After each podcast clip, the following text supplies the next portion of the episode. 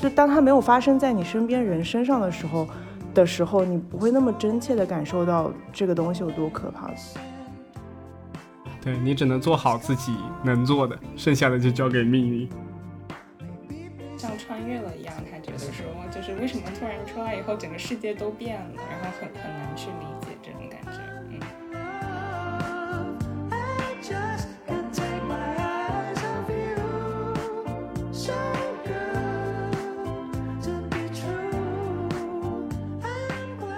各位听众好，欢迎收听新一期的周一说，我是主播雨欣。然后这一期呢，我们请来了童宇和张老师两位大家很熟悉的嘉宾，先给大家打个招呼吧，从童宇开始吧。Hello，大家好，我是童宇，很高兴又一次来到这里说。嗨，大家好，我是张老师。张老师新换的头像特别可爱。什么？哦，对，不是以前那样瞪着你了，是吗？对 对对，我们这一期来聊的主题其实非常结合现在时代背景啊，就是大家也知道，最近不管是上海、吉林还是时是代背景。时间背景，还是福建、广东，就是任何地方疫情好像又有点反复的态势出来了。尤其是东北的吉林那一块，每天好像新增病例都有一一到两千，还是蛮严重的。然后上海虽然好像从病例上来看不是特别的多，但是他们的防控感觉特别的，你懂吗？就是好像好像特别严格。对，然后我生活影经常会在响很多。对，有可能是因为我朋友圈里面大部分人都来自上海，所以我就可以明显的感觉到上海的防疫有多么的严格。对，就是所有人都被隔离了，但我没有。就你们可以讲一讲 你们目前在上海的生活是什么样子的吗？我还蛮好奇的，就是对我只能从新闻上听说。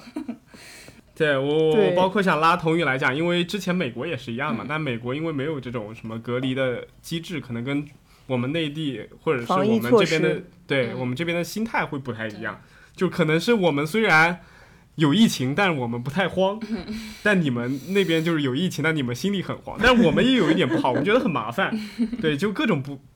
各种就是大家都有可以吐槽的点，就包括像我现在，我现在是在福州，嗯然后我们区有一个呃，就是已经有两例那个确诊了，然后有一例好像是无症状感染者，我不记得具体的数字，反正就差不多一两个这样子。然后他就通知我们全区要核酸检测，然后就可能我们播客录着录着。我就可能被通知下去做核酸检测了吗？对，因为昨天晚上其他小，区都是。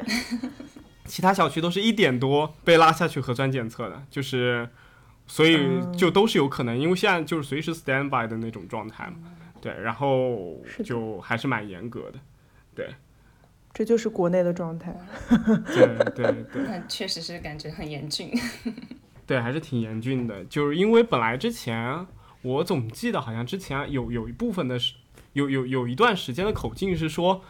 我们未来可能会跟病毒共存了，因为现在发现很多欧洲或者美国的国家，就是可能经历了一个呃患病的高峰期，就感染的高峰期以后，这个数字慢慢的变少了，然后可能就是大家集体免疫了，或者是怎么样的，然后就有些人会觉得我们长期这样子控制着自己的那个疫情的整个措施，不仅就可能对于什么政府或者医务工作者来说的压力，或者是他们的那个精力需要耗费太大，还有另一部分就是说这样子长久下去会不会对我们的经济有一定影响？那前两天好像我我在看新闻联播的时候，就是习大大也说了，好像我们的疫情是。是我们坚决还是要动态清零的？我们是可能短暂时间内，我们是不太可能会这样子有一个新的目标，就是跟病毒共存了。所以在这个情况下，就是各各区域就更加严格了嘛。就是从今天我就可以感觉得到，就是政府就很焦虑的那种感觉。就包括他们发短信的频率、打电话的次数，然后包括像整个社区里边的整个应激的反应，其实都能感受得到的。对那确实和我们这边的状态 很不一样。我们这边感觉大家就已经佛系了。我前前段时间在小红书上看到，就是这种留学生在评论说，可能不回国，在美国待着都感觉快没有疫情了，但事实上依旧很严重啊，就是还是有很多人在得新冠，但是嗯就是大家已经好像逐渐放弃了。包括我的学校前两天还发 邮件说，接下来可能一两周内我们开始不要求戴口罩了，就是你可以呃，就是自己选择你想戴可以继续戴，如果不想戴，反正学校不会再要求你再戴了，然后也不再要求就是定期啊去做核酸检测了，只有就是你没有打过疫苗，可能需要你去检测这种，所以就能感觉到我们学校的政策反正已经开始放松了，对，但依旧疫情是挺严重的，就留学生圈里都在传说这个阶段就是如果你周围还没有就是得过新冠的人，那可能你就没有朋友，对这种，所以就确实可能周围的朋友都或多或少可能有一些感染过的经历。不过我自己可能现在还是幸存，就还没有被感染过，也不希望被感染，对，就还是比较小心翼翼的。但是就是感觉周围大的环境，大家就开始越来越放松了，对。但但你们会觉得放松吗？嗯就是我挺好奇的，就是你们在那个环境里会担心吗？就他们这样放开了，我个人的角度上来说，我还是挺担心的。我包括我觉得接下来一段时间，我还是会依旧戴口罩的，因为觉得说还是想要好好保护好自己。但我不太确定，可能其他一些在这样环境里的伙伴的想法是什么，因为确实可能有一些伙伴的想法是我已经得过了，或者对我周围还有就是那种得过了，已经不是第一次，就是两三次了，然后就感觉好像已经不太有所谓了的这样的同学，放弃了放弃了，放弃治疗。嗯我我突然就想到，我好像之前有个朋友，他在朋友圈里面，他就说自己得了新冠嘛，嗯。然后他把自己的那个阳性的那个发到那个朋友圈里面去，然后他当时写的文字好像是说，他就觉得终于得了，就是就是他觉得在那种环境下，总归最后都会得的，因为大家都放开来了嘛，嗯然后就很多人对，就他们他他觉得就算现在不得，你拖到后面去也要得，他觉得这个得了反而自己就是反而松了一口气的那种感觉，就是得了以后也就这样子，反正也是轻症嘛，然后就就在家治治吃吃药隔隔离隔离，然后反正现在也好了，反正他当时是这种状态，就是不像可能国内比较紧张，可能得了就觉得好好可怕。但国外好像是觉得，就是我在这种环境里面，我早晚都都就哪有不湿鞋，早晚都会湿鞋的。那我还不如现在自己就把它湿了，省得我我觉得这个靴子不落地，我心里老是有一种盼着它要落地的感觉。同学说我没有，我不想得。我的心态是摇摆 状态的，就是我有的时候觉得说，啊，要不就得了就算了。但是你有的时候你会看到那个推文，就在告诉你说，哇，新冠的就是后遗症有哪些？其实你是大脑萎缩你，的对，就是那一篇，我最近看到就是那一篇，然后就在想说，哇，那就算是轻症，然后你得了以后，之后也有一些不可预测的，就是可能对身体的影响啊什么的，那个不可控，就是让人还其实挺可怕的，感觉有点对，有点怵。嗯，嗯，这特别搞笑，就是我爸一直特别害怕这个新冠，他觉得跟当时的就非典什么其实是差不多的嘛，就很严重。然后治好以后，他他也觉得，他就觉得不管你是轻症还是重症，不管你治好了以后，你就是半条命没了，就是那种后遗症非常严重。然后我跟他说。NBA 里面很多球员，像杜兰特什么，得完以后他马上就去打 球都能打。他说：“那他这种运动员本身就很强，他的心肺功能是我们的好几倍，所以他没事。如果是我们这种得了以后，可能上炕都费劲那种感觉。爸爸担心没有错，这是有几率的，这不是你能确定的事情。对，然后包包括像现在不是说疫疫苗打了以后，大部分可能不会变成就是得病的，更多的会变成无症状感染者嘛。这个我倒觉得会会好很多，就让我觉得可能就算我跟跟这个病毒接触了，我身上携带了这个病毒了，那我可能也不会发作，我也能侥幸的逃过一劫。就是觉得这种疫苗还是有效果的。嗯对，肯定有一定效果嘛。嗯，但是我觉得关于那个放开的政策，就你刚刚提到的，有一点我是觉得国外的数据下来有很大一部分是因为它放开之后，我我个人认为啊，就是凭我仅限的知识，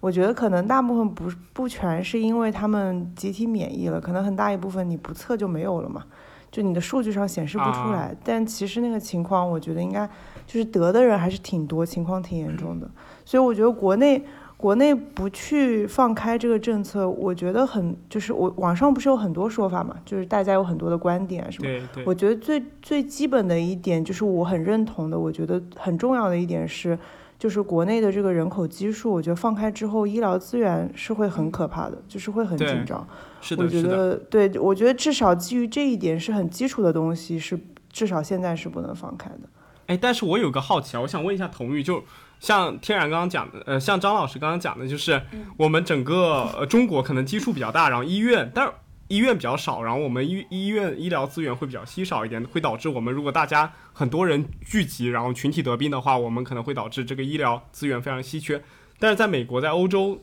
我觉得同样会有这样一个情况，因为你美国得病有有的时候也是日增。几十万、上百万的那种新增，那医院肯定也不可能，而且美国的医院其实相对于中国还是比较少的。嗯嗯，就所以他们死了那么多人啊。对，所以我觉得他们的方式就是，你如果是轻症的话，然后甚至有的时候可能问题没有那么严重，可能他就不让你去医院了，就就不管你了，你就自己在啊家他就当感冒处理是吧就按普通的，然后可能到非常严重了才会去。当然，我觉得也有一些资源不均衡吧，可能本身有一些人真的就没有得，可能会有得到救治的机会。我觉得这个也是现实的问题，就可能嗯，很多时候就是让你在家里自生自灭，其实也挺可怕的。嗯。对，而且其实数据上显示，美国自从新冠疫疫新新冠疫情爆发了以后，已经死了几十万的人，其实这是很大的一个数字，对，很可怕的。对，只是可能大家在美国更乐观一些吧，他们可能没有太乐观。聚焦这些非常可怕的数据。嗯，对，我觉得可能普通的民众也没有那么的乐观吧，但但就是可能是一个现实，大家不得不接受。包括我的有一些这种来访者来跟我在聊，就是说家里的可能亲人谁谁谁可能因为新冠去世了呀什么，就我觉得还挺普遍的一些现象，所以确实是有一些就是。给给大家也是带来很多创伤的，但其实可能就是因为你如果不去讨论的话，它可能就不存在这种感觉。对，是，那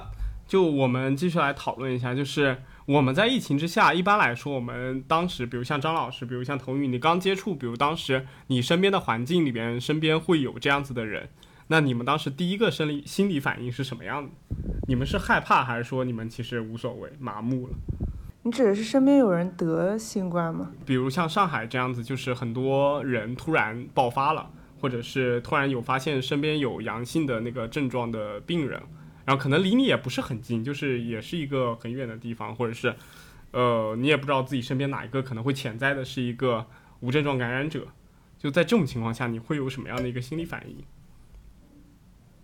其实我觉得在就上海这一次爆发疫情，我我不知道没有觉得很恐慌，就是这可嗯。能就是国内政策带来的，就是其实你会觉得是安全的，然后是的，大家防控也很很很很努力。哦，而且我觉得你刚刚提到一点，让我想到了，就是这一次其实说实话没有很深刻的感受，就哪怕你就是小区，就是我们单位周围的小区，基本上已经全部有症，就是有有确诊或者有就是各种都红了，但是。呃，那个感受不是很真切，甚至大家会开玩笑，比如说我在开头我也开玩笑说，为什么我还不被隔离？我们小区还没有就是闭就是就是闭环检测啊，什么东西，就会开这种玩笑。啊，但是你刚刚这样一提，让我突然想起来，我之前就是最早两年前疫情刚刚开始流行的时候，然后那时候我有个朋友在美国，他是得了新冠的，然后那个时候对于我们来说，新冠是一个很可怕的事情。对，然后那个时候知道他得新冠的时候，哇，我整个人就是很就很可怕的感受，就是你身边的一个人得了这个这个这个病，然后你就会很很恐惧，觉得很那种巨大的悲伤，你知道吗？就就觉得很可怕的一件事情。然后不主主要是你刚刚提到这一点，让我突然想到我当时那个感受，我已经快忘了。但是当然他他后来他也是轻症，所以也没有什么事情。但是我突然联想到最近自己在这一波疫情里的感受，突然觉得，虽然一直在说就是这些生命的重要性，包括我很支持国内的这部分的就是政策，就是动态清零的政策，因为我们哪怕不是国家意识形态的问题，哪怕你从人道主义上来讲，我觉得这个是有必要的，但其实还是挺。挺远的，就是没有没有真的，就当它没有发生在你身边人身上的时候的时候，你不会那么真切的感受到这个东西有多可怕。嗯，就我突然联想到的，你刚刚提到之后，嗯，是就所以我是觉得，嗯所以可以有很多人可以很大言不惭，或者说很无所谓的觉得这个事情我们要把它当做感冒，我们就要放开了，没有关系啊什么。但是当它真的发生在你身边的人身上的时候，我觉得那个感受还是不一样的。嗯，是的。嗯嗯然后我之前也看了一个报道嘛，就也是说这个上面说是什么可以跟病毒共存，然后底下就有评论就讲，就说其实这种呃新冠新冠疫情它的那个病毒是更容易致老年人死的，就因为老年人可能免疫力比较差，或者是怎么样的，或者他们有更多并发症，所以他们是更容易被感染以后致死的。所以很多人说，可能很多年轻人都觉得自己没有问题，但你们想想你们的爷爷奶奶、你们的爸爸妈妈，然后你们就会觉得其实这个东西还是蛮可怕的。他如果有这个几率降临在他们身上的话，他们的死亡率可能会比你高出好几倍。所以，所以我觉得这个刚刚张老师讲，从人道主义来讲，动态清零其实是一个更符合道义的一种政策，或者是怎么也好，我觉得它确实是，我觉得应该是要这么处理的一个方式。然后包括像之前，呃，就是我们可能之前有经历过西安那个时候特别严重，然后苏州有一次特别严重的，就在几个月前。然后那那几个区域基本上都不会影响到我们生活的地方，不管是上海还是福州嘛。然后我们当时其实是感受不到那种彻夜做核酸的那种痛苦和那种精神，所以现在我们就真的经历了这个以后，才发现其实这中间是需要国家耗费特别多的，就是时间也好，金钱也好，然后那些呃医务工作者他们的精力也好，所以我觉得这个确实还是一个蛮伟大的行为。包括像我们以前医院里边的几个同门的人，他们也派去上海的一几所医院里面去做心理辅导，某些地方，对某些地方做心理辅导，然后他们有跟我同步一些他们的现在的近近况，但他们好像大部分还是被安排的蛮好的，就是不管是他们住的地方，还是他们整个日常活动，但他们跟我们讲更多的是他们算好的，因为他们只是去做心理援助的，更多的医生或者是里边的护士，他们其实呃自己的条件是很艰苦的，他们可能就睡地铺，或者是就怎么样的一种的，一种生活，对。所以其实这其中需要耗费很多人，就是牺牲了很多的东西。是的，所以你不要跟我提心理援助这个事情，我有无数可以吐槽的。我 我们先讲别的。童宇呢？你在美国这样一个大环境中，你会有什么样的一个心理反应？嗯、你只看到国内的新闻吗？还是指就是其他的一些？我觉得这个还是就就样指你看到美国的疫情蔓延的整整体的一个状态。嗯，我觉得可能，呃，上一次让稍微有一点点小焦虑的就是那个奥密克戎，当时比较严重的时候，那个是啊可能就是那一波让我觉得周围开始呃很多人有被感染的情况了，因为在那之前就是好像还。还会觉得说比较远，可能大部分的中国的小伙伴都保护的比较好，然后那一波好像就稍微呃波及的面比较广，因为好像说那个传播性会比较大一点，嗯，所以就开始意识到周围还挺多人开始被感染。那个时候其实有点慌，但正好很巧，就是那段时间大概是寒假的时候吧，所以比较多的待在家里，就是可能主要的反应就是待在家里，然后觉得说只要我不出去，应该还是安全的，就可能焦虑值不会那么高。然后那段时间还有跟老师去聊，就在说可能。呃，也不太想要去学校上课，确实是因为好像那会儿疫情的那个数据突然一下上去了，然后我们学校还就有选择性的开学，就是寒假过后开学的第一周就选择上网课，说让大家先缓一下，然后之后再恢复线下课。所以那些可能包括就是学校这种政策啊，其他的一些情况，让你意识到好像这个疫情又开始有点 严重的时候，你是有点小焦虑的。但过后了以后，就看到那个数字又下来了，然后好像大家又又逐渐放开了，好像也没那么紧张了。所以现在可能我的心态就已经比较平稳了。可能对比上一次这个那会儿很焦虑，以及再往前可能刚开始爆发的时候也是比较焦虑，有一些恐慌的情况吧。现在已经心态比较平稳了，觉得说好像对，只要我保护好自己，应该可能如果真的得了，可能就运气不好吧。对这种感觉，嗯对你只能做好自己能做的，剩下的就交给命运。对，因为很多事情是你不可控的嘛，整个的大环境也很难去你能做什么去进行改变。对，去竞选总统，冲！改变他们的政策。哎，是的，其实你刚刚讲到就是只能做好自己，我突然就 就想到一个特别搞笑的，就是最近就你知道我们国内的防疫的一个特点吗？就是我们会把那种得过病的人的他们的轨迹全都写出来。嗯，然后我就很爱去看他们的轨迹，你懂吗？就特别有意思，就就是它可以间接的让你感受到不同区域的人他们是什么样的特点。就比如像可能对生活状态，就是比如像呃福州这边，就是我们很爱打麻将嘛，然后我们那两个人都是在麻将馆被得的，然后现在就是针对那个麻将馆里面的那些人，然后要去排查他们去了哪儿，然后然后什么跟踪他们的轨迹，然后好像我有看到，我不知道这真实还还是大家调侃，就是说有一个男性他是去嫖娼的过程中得了。然后后来他又传染给了这个这个性工作者啊，我们应该这么讲，性工作者。然后这个性工作者又又传染给了很多其他的那个顾其他的主顾。然后后来警察去找的时候，就发现没有办法去搜寻，然后就因为他也没有记录，也没有什么账单，也没有什么的，就没有办法去 去去去那个，因为好像是现金交易的嘛，就特别搞笑。然后当时就除了这些搞笑的啊，就也有看到一些蛮蛮惨的，就之前有看到。有宁波的有一个司机，就是晚上晚上他好像是开夜车开了十个多小时，然后接就接接了非常多的客人，然后就感觉他的生活其实特别苦逼。然后之前还有北京的那个两例嘛，就是有一例好像是特别。Privilege 的那种，就是他上了好多好多那种班，然后混迹于各种特别高档高端的商场啊，然后什么酒店啊什么，然后另一个就是那种特别社畜的那种，早上要坐两个小时的地铁，然后再对再转再转半个小时的公交车，然后去去去可能二环内上班的那那些人，然后就感觉到就是状态，就因为你从这一个点上，你可以窥见到不同人的那种生活状态，你就可以感觉到就是中国人的。阶级分化还是蛮明显的，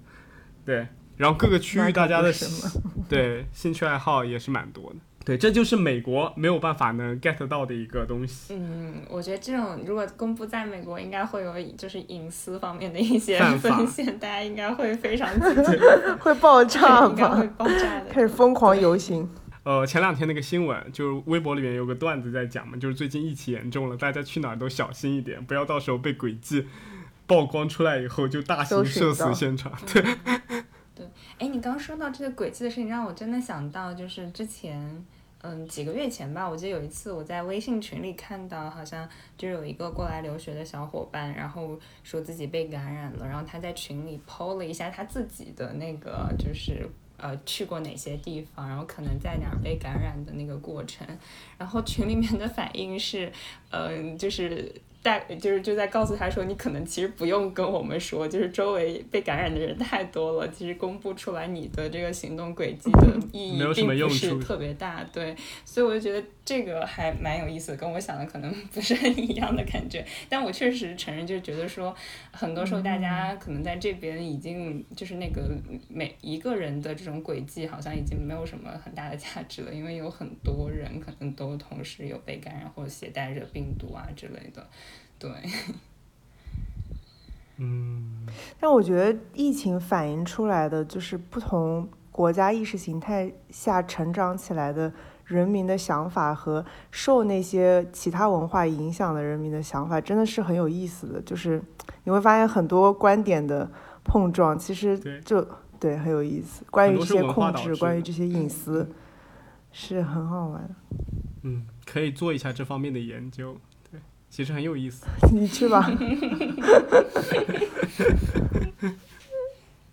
因为我印象很深，之前就我有一个老师，他是他是华裔，但是他不是他他是新西兰人，然后他一直是是在西方，在美国长大和和读书工作的，然后是这两年才回国的，然后之前他就提到说。就是疫情刚开始那几年，他其呃呃不是那几年了，疫情总共已经三年。疫情刚开始那一年，他其实是一直有积极配合国内的防疫工作的，包然后他是这么跟我们说的，他说他觉得，嗯，他觉得。这些是就是符合人道主义的，他也很赞同，所以他也很支持国家这些政策，所以他觉得他在他心里他是觉得自己牺牲了很多自己的利益去帮助国家完成这个政策的。然后，但是他前之前有段时间觉得很崩，是因为呃，这个能不能说？就是其实你知道各个地方，就是各个地方对于防疫都总归是有一些隐瞒的嘛，总归有一些对，就是上不得台面的东西。然后他们社区，就是他从他们社区得知了他的可能，他觉得自己付出牺牲了那么多，但是可能那个防疫工作跟他想象中不一样，然后他又觉得自己被就国家有一点欺骗的味道在里面，然后他就觉得很很愤愤不平，然后他就觉得我不想要再这样牺牲自己去支持这些政策了，然后他就想回就是回西方去了。然后他当时那个观点，其实我有就是就当时有有让我挺也不叫震惊，就是有突然意识到，哎，我我好像没有把这个当做是我自己的牺牲，或者说我觉得我放弃了很多我的权利来来支持这个防疫政策，就觉得这个好像是应该我去在这个国家做这个事情应该遵守的。就当时我还，对对对，应该遵守的，好像这是应该的东西。但他提到牺牲这个词的时候，其实我当时还挺挺挺有感触的。对我突然感觉这个好像又有点不太能讲了，因为好像就感觉到是有些某些社会，他好像更看重，就可能每个人更看重自己的义务吧，就可能没有太多的想到自己权利的那个部分，尤其是面对整个大环境或者是整个政政府的情况下，就是可能就没有了那些权利意识。嗯但是，嗯，这种也不一定说就不好，是吧？就某些国家的防疫措施能够做得那么好，那肯定是因为就是多方面的配合嘛，就可能是有配合的公民，嗯有积极的政府，就是多元造成的，其实也是是可以理解的。对，嗯对，国家是个机器嘛，这不同的国家只是不同的方式而已。对，然后它最终解决的就是如何把问题给解决，如何让人民生活的更嗯加和谐。或者如何让经济增长的更加 迅速？对，这个太大了啊！好的，可以结束了。那我们现在有觉得，就是除了这个疫情它本身很严重，它会影响人的身体之外，你们有没有在身边见到哪些人就特别怕疫情，或者因为疫情产生了很多很就是心理都不太健康的那种？疯了是吗出现对，或者疯了，或者特别害怕、特别恐惧，或者突然有了强迫症状那种。说实话，当初疫情刚开始的时候，我因为我不是搞强迫的嘛，嗯当初疫情刚开始的时候，我还在想，说这个疫情 啊，搞搞强迫，是不是会，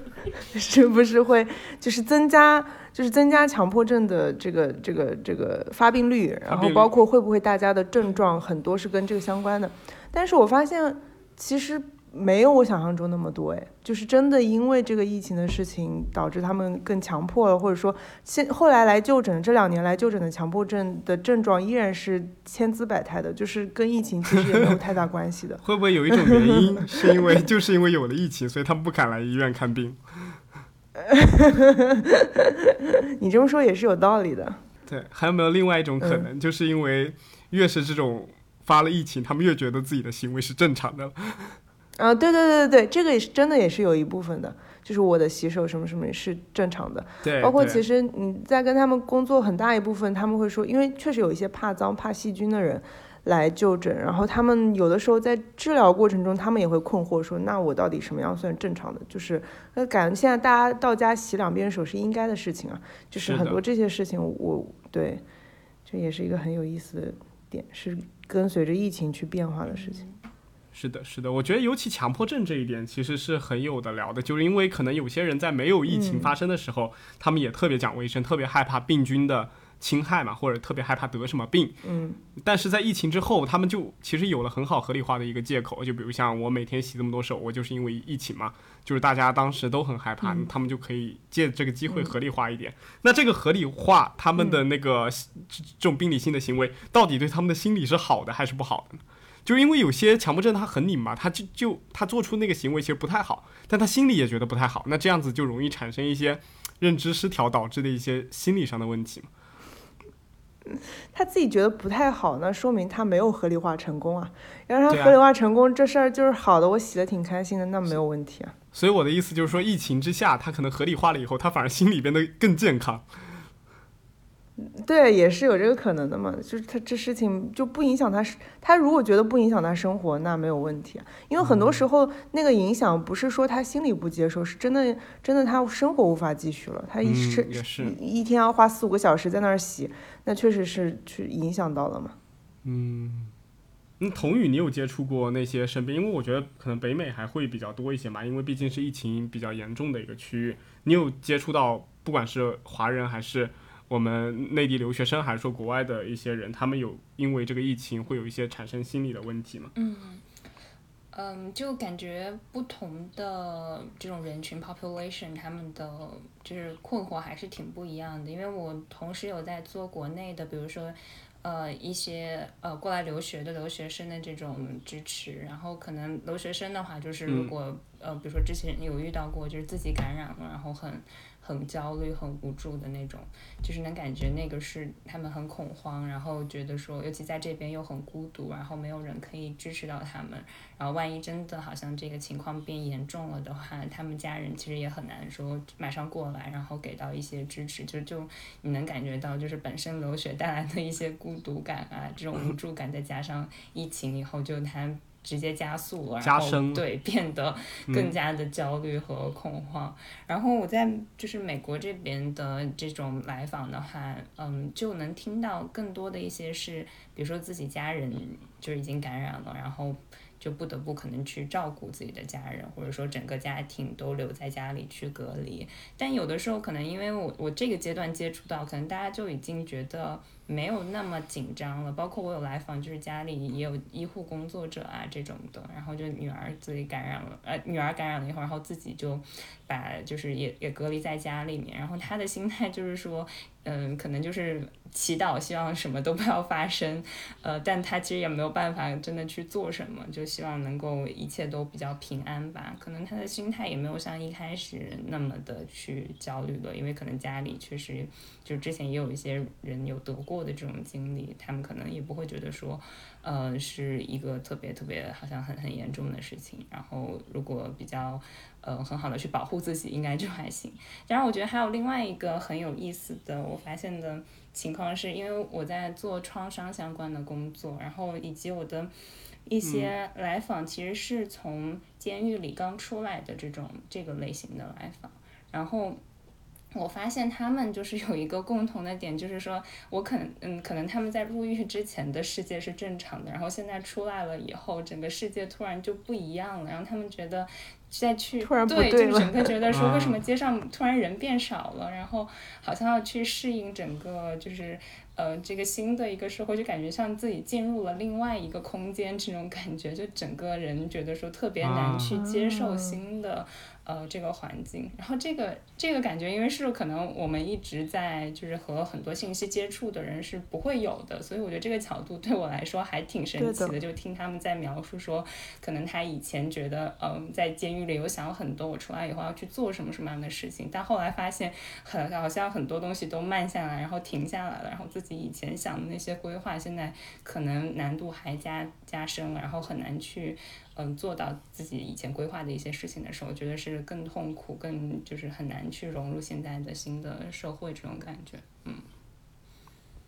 嗯，这个还蛮有意思的，我觉得，因为他们是真的跟这个社会区隔开来的，他们从另从没有疫情的社会跑到了有疫情的这个社会里边来，然后他们就有点像之前《肖申克救赎》里边那些罪犯，在里边待了四五十年，然后出出出狱了以后，有点嗯，对，跟社交无能了的感觉。对对就是很神奇的感觉，像穿越了一样。他觉得说，就是为什么突然出来以后，整个世界都变了，然后很很难去理解这种感觉。嗯这个就让我想到之前我一直觉得这几年出生的小朋友，如果疫情一直就哪怕不是说这样蔓延吧，就这样管控之后，肯定还是有很长一段时间大家是需要去戴口罩，需要去注意这些事情的。我就觉得这几年出生的小孩子，他们从来没有见过之前的世界的样子，就觉得很奇妙，这个感觉很神奇的。对我其实之前还有感觉到，就是我特别庆幸我自己是在研究生之后的一年，就是虽然我没有去参加，嗯我没有办法去参加那个毕业典礼，我觉得张老师可能是更幸运的一一代，就是他们既可以在，他们有一个完美的毕业典礼，我们是没有毕业典礼，但我们也只是没有毕业典礼而已。我们之前呢是都有享受到正常的一个，就是大家互相交流或者是一个好的一个校园生活的。然后现在的。本科生有就零零后嘛，现在本科生都是零零后，我觉得这这批零零后是特别惨的，因为就我有的表弟表妹，他们是在读本科的嘛，就可以明显的感觉到他们一个学期的时间特别短，然后会因为突然的一个疫情的情况，就放假回家上网课，嗯。然后就是朋友和朋友之间的接触，对，一直上网课，然后就是朋友和朋友之间的接触，室友跟室友的接触，老师和学生的接触都没有了。我觉得就四年的大学生活，就是你人生中很少有的那四年。嗯你会有特别多精彩的一些事情，包括像你跟你朋友、你跟你室友发生的，或者是呃你跟你当时的女朋友、男朋友发生的，就是现在被疫情搞得就就是这些都消失了。我就是觉得被偷走了这两三年，嗯对他们来说，其实在人生中是一个特别重要、特别美好的两三年。我前两天看热搜上好像有提到，就是一九级的，其实就是你刚刚说的那一类，他们大一一入学没多久，然后就开始有疫情，然后就反反复复啊在被、对，嗯隔离啊，或者说上网课啊，然后又恢复线下，然后反正就是在这个波折中，然后马上你想他们马上要毕业了，现在二零二二年了，然后可能那个大学生活，他们就在说好像呃为什么觉得说就是最痛苦的原因，是因为好像大学这四年其实他们可以放飞自我，最自由的可以去做自己想做的任何事情的这四年，但是好像就因为这样的一个疫情，整个就所有都毁掉了，这种感觉好像没有什么对，都停下来了。对发挥的空间了，就很惨。嗯就是我每次在这样感叹的时候，我又会觉得说，嗯，其实这些想法是我们这些是以前经历过那些没有疫情的时候的，就是我们的看法，或者说我们感受，觉得那四年被偷嗯走了，或者说这几年没有了。呃，我在我有时候在想，就是疫情这个事情是一个时代一个很巨大的事情嘛，但是。就其实这样的事情，每一个阶段都在发生。就是比如说这个时代，这一群年轻人，他们比如说正好在上本科的这一群年轻人，他因为疫情，他经过了这样的经历了这样的生活。但比如说很久之前，嗯，就也不说不一定是非典啊什么，比如说什么金融风暴啊，或者说有一些巨大的变革或者社会变动的时候，其实处于那个阶段的年轻人，他们都会经历一些之前的年轻人没有经历过的特别的、特定的时代的那些印记和事情。但嗯可能他们也能自己从中得到一些自己的烙印和自己的学习成长，就是不一样的。所以这个事情也许不一定就是一件，嗯，完全负面或者很糟糕的事情，也许嗯就只是他们这个时代的烙印而已。嗯，就是把它当成一件事件来说，也就等于就是你你的大学生活其实跟我们就不太一样，这也是你自己独特的一个对，只是不一样而已。是的，就是但是这个记忆如果从更宏嗯观一点，你从宏嗯观讲，赶快讲。哦我讲完了，讲完了。让我来听听你从宏观怎么讲。你刻意把这个讲出来，我就讲不出来了。你继续，你继续。但是我我其实自己觉得啊，就是不管你怎么说，那这样子说的话，就算乌克兰现在战争之下，他们的学生可能有一个不好，呃，也有一个特别的记忆。但我想知道这个不好的记忆，或者是这段记忆，到底对他们来说是积极的还是消极的？就可能我觉得疫情更多的是带来的是消极的，因为我觉得人跟人接触是很重要的嘛。是的，我只是嗯想说，它不完全是消极的嘛。对，就对是每一个时代有每一个时代的创伤嘛。我们也不是说我们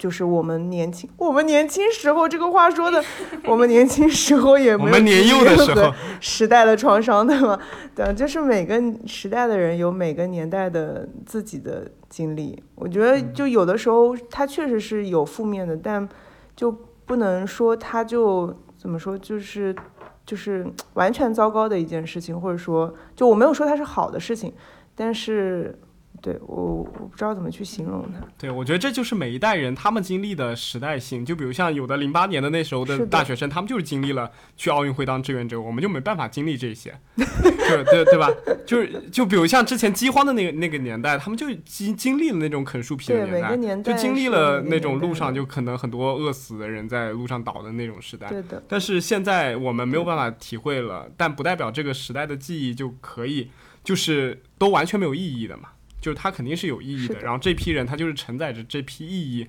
长大的，然后以后也会变成嗯他们自己独特的回忆。我觉得这个也是、嗯。是这样，这样从宏观的来说是这样，对，对对对。我觉得从个人的角度上来说，就看你怎么样理解这段给你带来的影响吧。就像我们做创伤的时候，肯定会说，就是我们的来访者遇到的一些很糟糕的这些事件，肯定是给他们带来不好的影响的。但是可能更多的是鼓励他们去看，比如说他这件事情，它只是发生在过去，以及它可能给你的生活带来一些什么样的经验，然后怎么样能够帮助你未来的生活是更好的去发展的，包括可能也许是规避一些风险啊等等的，就可能用更发展的这种角角度去看问题。对，对对，也是宏观嘛，嗯，就张老师说的，对 不是我说的，对。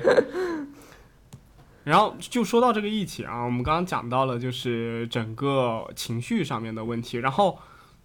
就大家觉得在整个疫情的背景之下，你们觉得最重要的支持是哪个方面的？就是不管是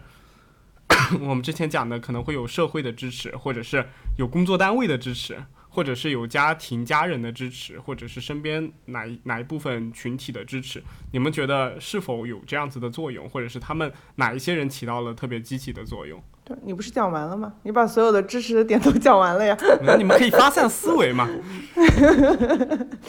都 是给出了用的点。我记得之前，我记得之前是看到什么，哎，反正是有一个研究的，但是我忘记了，就是就是人的支持，就是在这种情况下，你身边有呃，就是有人。不是说就是距离上的陪伴，就可能你是有人可以联系的，就这一点哈，对对对对对，就是很好的一个支持因素。我印象中，我就想到那个时空接触者，是不是这这个名词？就是当那个人的在在这个时空里边出现了，然后你也在这个时空接是的，出现了。不是说，不是说什么有有人什么摸了，呃，就是有一个确诊的人，他坐坐在那个椅子上抽了一根烟，然后那个椅子也被封了嘛。对啊，他就是害怕这种时间时间感染者。对，是的，但支持确实很重要。就我觉得在中国，我们可以感受到政府给我们很多的支持嘛。然后像张老师这种有工作单位的，尤其是那种事业单位，他就可以感受到，其实单位也是给到你们很多支持的，包括有吗？包括当当你的小区被隔离，你满心欢喜的在家办公的时候，他给你开了一张医护证明，你可以回去上班。你是全小区唯一可以出去上班的人。那我收回这句话，还有这样子的东西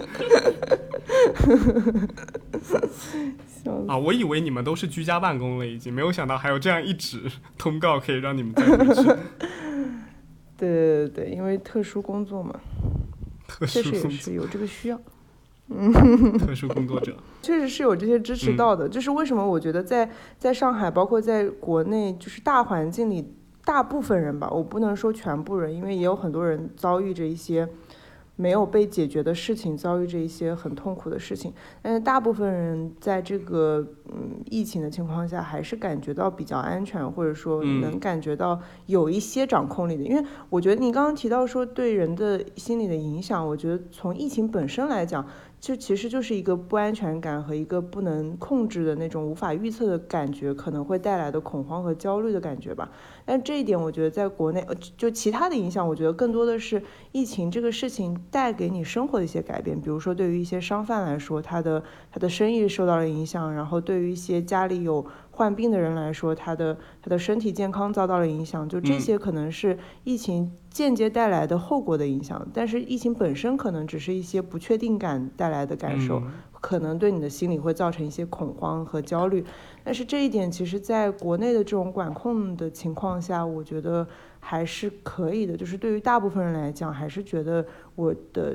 最起码我的生存是是比较安全的。嗯，对。然后我张老师讲的这个，我突然就想到一个问题，就是你刚刚讲到，就是大家心理上会有一种那种不安全感嘛。其实我觉得会有这样子的存在，就在于最早的时候，就武汉当时爆发新冠疫情的时候，我们当时网上会有很多谣言。他就会说这种病毒有多么的恐怖，多么的恐怖，然后武汉当时是多多多多么的可怕，多么的可怕，然后当时还有一些视频嘛，就是什么医护人人员在那边大哭，然后拦着那些病人的一些很耸人听闻的那种视频，当然可能也是真的，当时情绪就是那样子，但他就传达了很多我们未知的。不安全的一种感觉，就是那种感觉让我们觉得特别恐慌。但是现在我觉得政府做的很好的一件事情啊，就是他们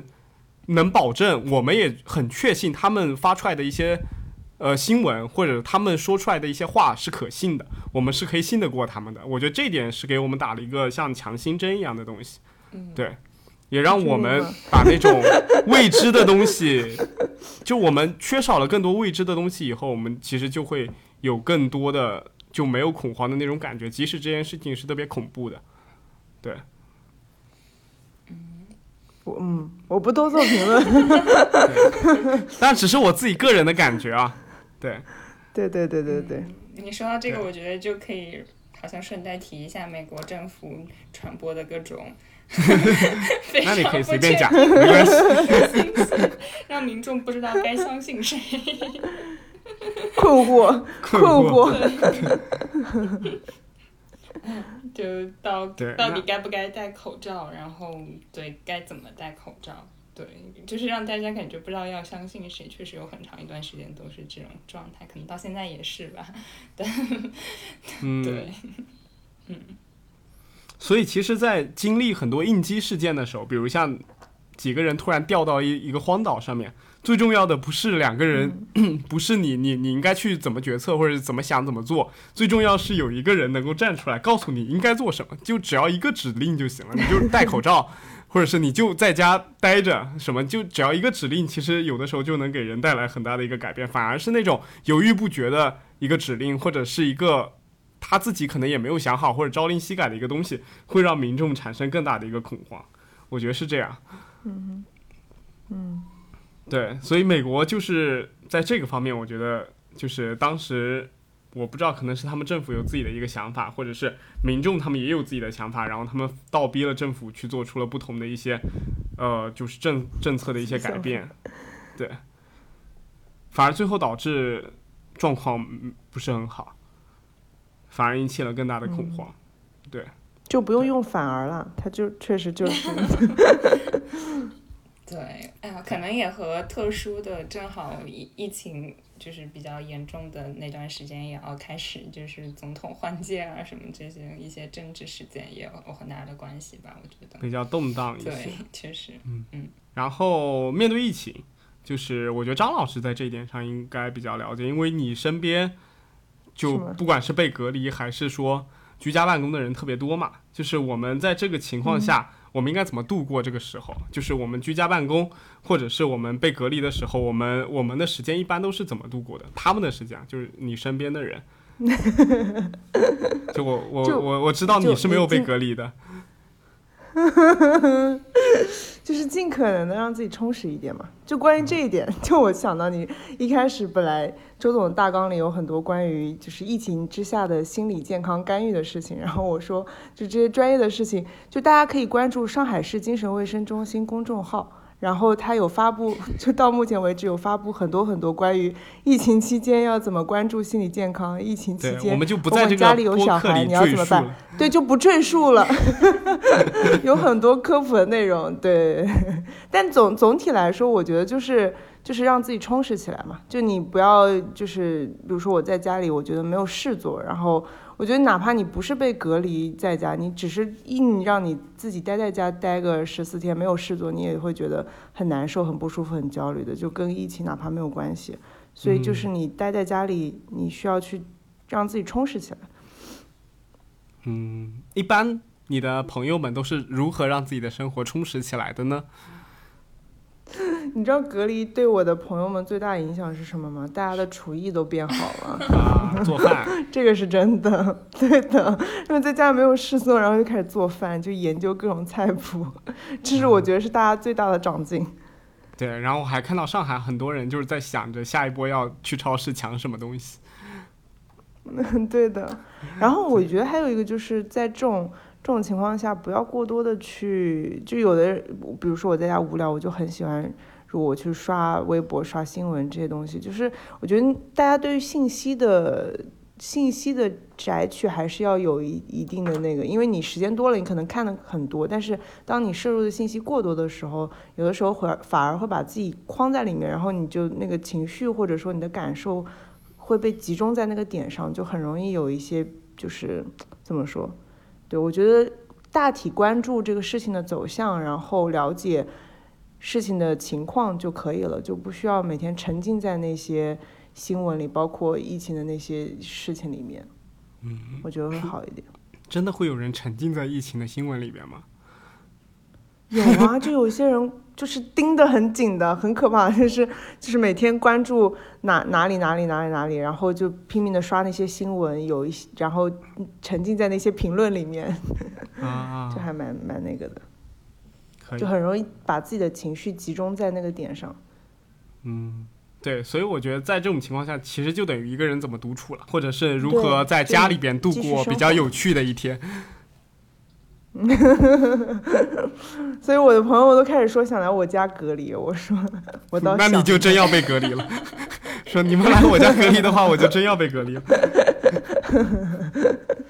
我觉得就是多做少想嘛，就很多时候就这样子，就是呃让自己手头有忙的事情，你就不会想那么多了。就很多时候，就是我们很多没有没有事情干的时候，我们特别想让自己沉迷于某些事情。就像我之前没有事情干，在家里待着的时候，觉得特别无聊，然后特特别想让自己沉迷于某个游戏里边，然后就各种搜什么好玩游戏，然后去玩一玩，觉得好无聊，然后就再次陷入那种那种东西当中。然后这个时候就有些东西就变得特别有用，比如当时在疫情刚开始的那段时间里面，乐高就被卖得特别火，因为大家就觉得在家里边拼乐高 是一个可以消耗时间特别好的一个方式。然后包括像拼图，包括像张老师刚刚讲的那个厨艺，就是去做各种菜，就变得特别就是在家里能干的一些比较有趣的事情，就变得特别的火爆嘛。然后当时不是有很多是像拼图、乐高都涨价了很多。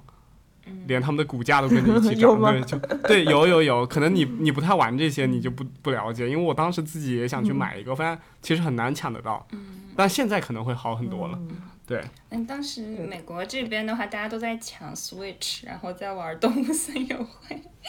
那会儿啊，对对对，那段时间也是有这个的。对，然后我记得那会儿还想买那个，就是那个健身环，就 Switch 的那个，然后那个也是被啊炒到天价，运就是买不到了。就本来那个玩意儿也不是什么1000多块稀缺钱的东西，但是就那段时间，因为大家都想玩，然后就被炒的很高的价格。对，对，童宇说的这两个，我当时都有买，就是疫情的时候买的，就包括动森，包括像健身高价环大冒险。说的吗？动森我是四百块钱买的，然后那个健身环大冒险我是一千块钱买的，然后现在我再去网上去看一下那个健身环大冒险，只要卖到三三四百块钱，我现在是觉得很贵，自己做了一个非常错误的事情，而且那个东西还挺累的，你懂吗？就是在在疫情的时候，你只想躺着，但他当时当时有给你带来一些没有，满足和快乐吗？对，当时抢它有给我带来了一些快乐，但是到手以后就没有那个快乐。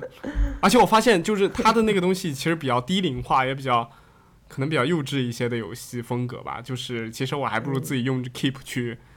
去动一动、跳一跳更有意思自己跳一些跳。。对对对嗯，对，不如乐高有趣。哎，但是我觉得动森当时是给我带来了很多乐趣的，就。我尤其喜欢玩啊动森的那个慰串门的功能，就是你知道那会儿疫情大家都被隔在家里，你没有办法啊 physically 去别人的家里玩，但是你可以去别人的岛上玩，去别人那地方线上串串门儿，对，就觉得还蛮有意思的。嗯对，这个这个确实就是你可以去别人岛里去玩，支持，而且他们每个回复你的就很温暖嘛，就跟现就就就特别特别有意思。当时，然后当时我还去重看了那个《请回答一九一九九八》还是一九八八？一，九八啊八，突然忘记那名字了，就啊对，请回答一九八八，我又重新看那个剧，因为当时跟人接触太少了嘛，就是不是都隔离在家嘛，然后那个请回答一九八八，他就是各种串门。就是你到他家，他去你家，然后他妈去他家，他爸他爸去他家，就那种感觉，就可能很生活里边很稀缺，然后就剧里边就感觉特别好。对，然后现在又恢复社交以后，我一点都不想看那个剧。对啊，我就就就就可能是当时的情绪问题，就会导致你会做出那样子的一个偏好。是的，所以就是线下很少交流的时候，大家可以线上多交流嘛，多找朋友聊聊天。嗯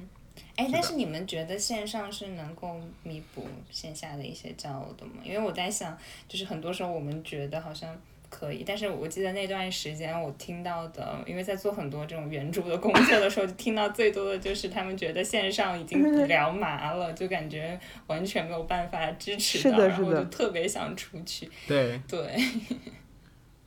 就我不知道你你们有跟那种 Z 世代的小朋友聊过吗？就我感觉很多小对于很多青少年小朋友来说，线上的社交是足够的。啊，就我觉得对于我来说是不足够的。对，我觉得如果足够的话，我们可以跟 Siri 聊天就够了。不是啊，就是你线上也是真人嘛，但是你看不到摸不着而已，你怎么就变成跟 Siri 了？Siri 也很有趣啊。只只有天猫精灵觉得跟 Siri 对话有趣吧？作为对，我觉得现可能对于经历过疫情这一代的小朋友们，他们会更加觉得在线上聊天就可以弥补很多，就是可能现实生活中社交的一个部分了。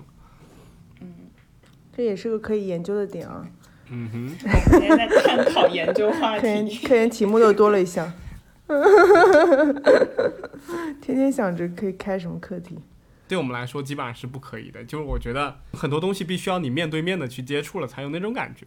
就我老觉得用手机微信去聊天，就像养一个电子宠物一样，不管对方是真实的还是不真实的，电子宠物，就是那种感觉。对对对，很傻的有时候。对，特别蠢。然后就是用着表情包去去表达你的感情嘛。就有的时候你可能讲出对去传达你的感情，你有的时候一句话说出去，你你比如像面对面的时候，我可以表达通过我的语言肢体来表达出这个情绪、语调、语气。但是用微信的话，你这一一行字发出去，有可能别人会觉得。这句话是什么语调呢？是阴阳怪气呢，还是你活泼开朗呢？对吧？就是你，你还得再发一个活泼开朗的表情包过去，别人才知道你是活泼开朗，就太难受了。而且哪怕你是用视频，其实那个感觉也是不一样。哪怕你能看见对方，但是你们不处在一个环境当中，不在一个空气里面，那个感觉还是不一样的。是的，所以说还是在社交上面，我们还是觉得面对面会有更好的一个方式。但是在疫情之下，我们也没有办法，只能妥协于这种产品之中。对，就尽可能找一些支持嘛，然后嗯顺其自然，为所当为。另外一点就是，除了在线社交以外，你们觉得居家办公是一个更好的方式吗？嗯，我觉得论人的，就是就就哪怕没有疫情之前，就对于居家办公也是，就有一些大公司企业会比较推行这种自由的办公嗯模式。但有的人可能就在家办公效率很低，但有的人就是很喜欢这种模式。我觉得还是看人的。嗯对我同意天然的想法，我觉得我个人的话，我我其实现在大部分其实还是居家办公，就是我的很多的嗯呃见的来访其实是通过线上去见的，然后不太去办公室的。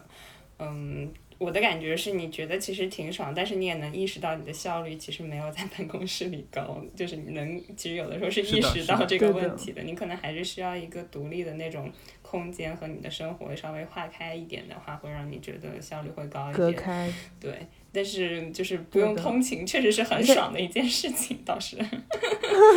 这个确实。而且而且你真的需要很很努力的去去规划你自己的时间，并且去执行，这个其实是一件挺难的事情。对，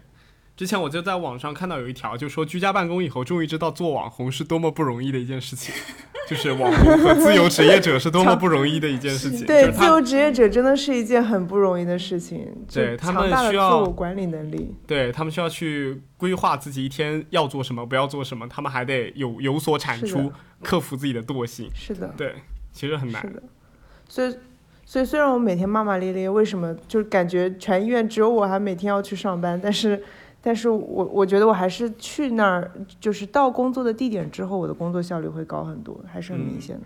是的，毕竟经过了两三个小时的通勤，效率不不高，就 对不起自己，是不是？现在都不能坐地铁了哦，真的吗？上海的地铁都已经关了吗？啊！不是不是不是不是不是，因为我收到那种就专门你的那一段关了吗？不是不是不 是，就是就是我我可能和一些，但是就就是大数据显示，你可能经过、就那种时空经过过跟啊密接、次密接有关系时空陪伴者他要你。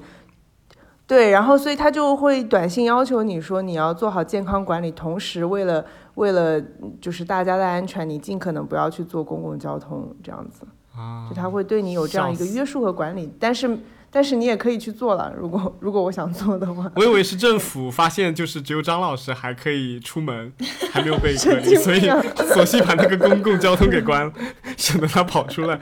不至于，不至于，不至于。你有这种夸大的想法，就很可能是要来医院看一下了。好的，等疫情结束，我可能就会去拜访一下。对，都跟自己有关。说政府政府发了短信，哇，完了，他一定是这个这个公交关掉，一定是跟我有关。对，一定是跟我有仇，绝对是针对我的。好，那我们今天聊的话题就基本上到此结束了。当然，我们希望就我们聊了很多，在疫情之下，我们心里是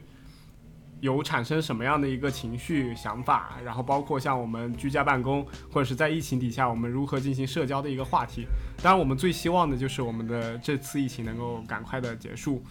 马上可以实现动态清理。对，这样子我们就可以是的，把我们出去玩。就是对出去浪了。然后之前我们被偷掉的两到三年，我们也希望他们就仅仅只是那两到三年，我们不希望再再把它时间再给延长，就因为这个感觉对我们来说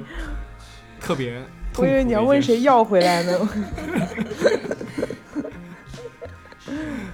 好，那我们这期就聊到这儿了。我们感谢童宇和张老师今天的加入，我们下期再见。好的，拜拜拜好的，拜拜。